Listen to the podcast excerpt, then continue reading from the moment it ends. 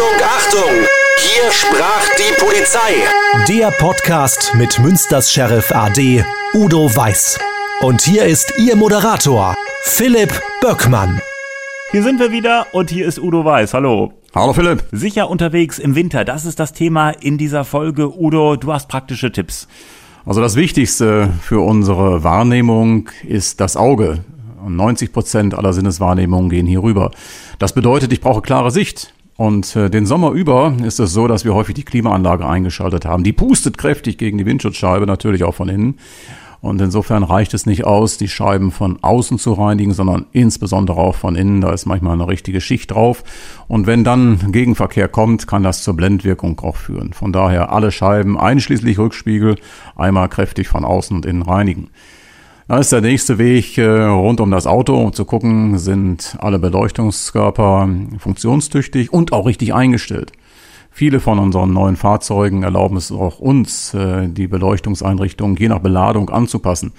Manchmal gibt es so einen Drehschalter, manchmal kommt man da dran und merkt das gar nicht. Äh, das hat allerdings dann die fatale Wirkung, dass wir möglicherweise andere blenden und auch selbst nicht so eine gute Ausleuchtung haben. Also bitte auch das nochmal überprüfen. Dann ist es natürlich wichtig, dass äh, ich in dem Wagen mir ruhig immer auch schon einen Eiskratzer reinlege. Den brauche ich mit Sicherheit. Vielleicht auch ganz gut nochmal einen kleinen Handfeger, sodass äh, dann man auch einiges nochmal abfegen kann. Und wichtig ist es auch, dass wir die Scheibenwaschanlage prüfen und Frostschutz auffüllen. Du hast äh, den Eiskratzer angesprochen und äh, ich hatte es auch schon mal, dass ich relativ schnell morgens mal los musste. Das Auto war zu und ich habe mir erstmal nur so ein kleines Guckloch da rausgefräst mit dem Eiskratzer und wurde dann auch von der Polizei direkt angehalten und da wurde gesagt, junger Mann, bitte kratzen Sie die Scheibe komplett frei. Ich wurde dann zum Glück nicht verwarnt. Erstmal eine kleine mündliche Ermahnung war das im Grunde genommen. Also, wenn man da wirklich den Eiskratzer in die Hand nimmt, dann nicht mal eben ein Guckloch, sondern bitteschön die ganze Scheibe und vor allem auch die Seiten und hinten.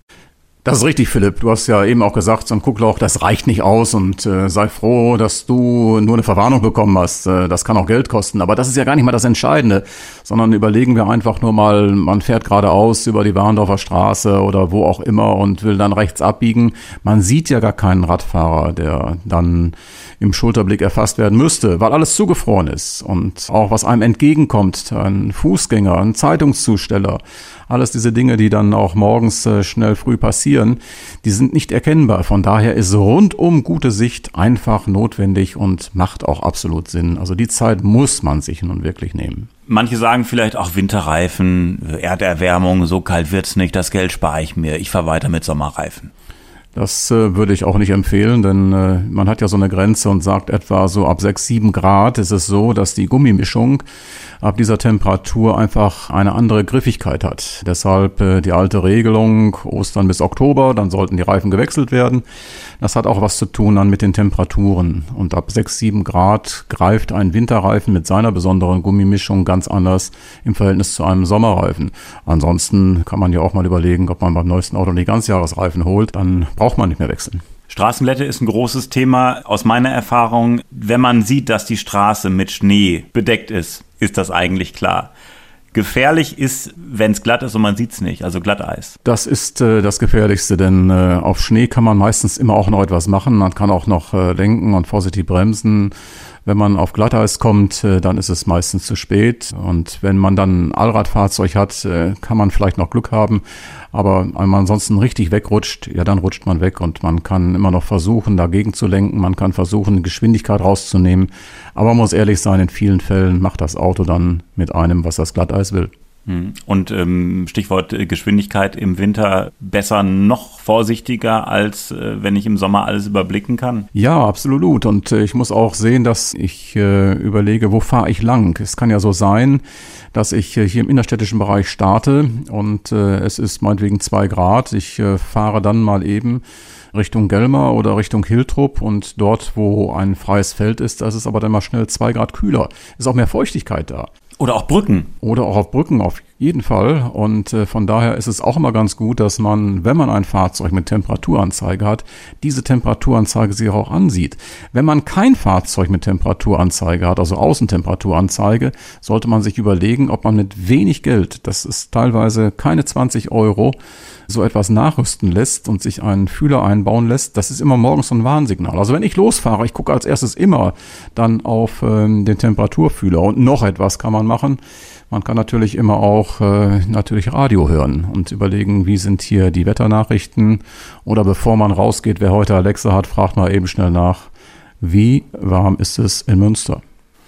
Was ich immer äh, feststelle, ist, wenn ich mit dem Auto unterwegs bin und ich sehe abends oder in der Nacht, dann im Winter wird es ja relativ schnell dunkel, Fahrradfahrer in Schwarz gehüllt, oder auch äh, Fußgänger in Schwarz. Ich hatte mal einen Fall, dass äh, ein Fußgänger am äh, Seitenstreifen äh, von einer, ich glaube, es war sogar irgendwie so eine Landstraße oder so, relativ große Straße, einfach äh, munter spazierte, weil da kein Gehweg war und vor allem in Schwarz abends. Also da muss ich wirklich sagen, warum kann man nicht einfach was Reflektierendes tragen oder was Helleres? Ja, man kann das nicht verstehen. Die heutige Schutzkleidung ist so, dass sie sehr, sehr gute reflektierende Elemente äh, enthalten. Es gibt sogar Westen, die komplett, wenn sie angestrahlt werden, richtig weiß scheinen, sodass man sie gut erkennen kann. Insofern waren wir eben beim Pkw. Ich glaube, für den Pkw ist das Wichtigste auch gesagt, äh, bis auf eins noch, auch der Reifendruck ist entscheidend und äh, den sollte man auch nochmal in diesem Zusammenhang beachten. Für Fußgänger und Radfahrer, wenn wir hierzu kommen, ist es natürlich wichtig, dass man Reflexionskleidung trägt. Das kann äh, eine Weste sein und wir haben ja gerade in Münster äh, gemeinsam Polizei und Ordnungsamt Tausende von Westen verteilt und ich freue mich immer wieder, wenn man sie sieht, sicher durch Münster. Sie haben eine unheimlich wichtige Wirkung. Denn es ist so, dass eine Weste bei einem Radfahrer getragen im Pulk gleich fünf andere Radfahrer mitschützt, weil man einfach die eine sieht und darauf dann letztlich auch achtet. Beim Radfahrer kommt aber etwas anderes hinzu. Auch Radfahrer haben heute Halogenlampen und diese Halogenlampen sind äh, sehr gut, aber sie sind auch sehr intensiv und äh, hier ist auf die Einstellung zu achten.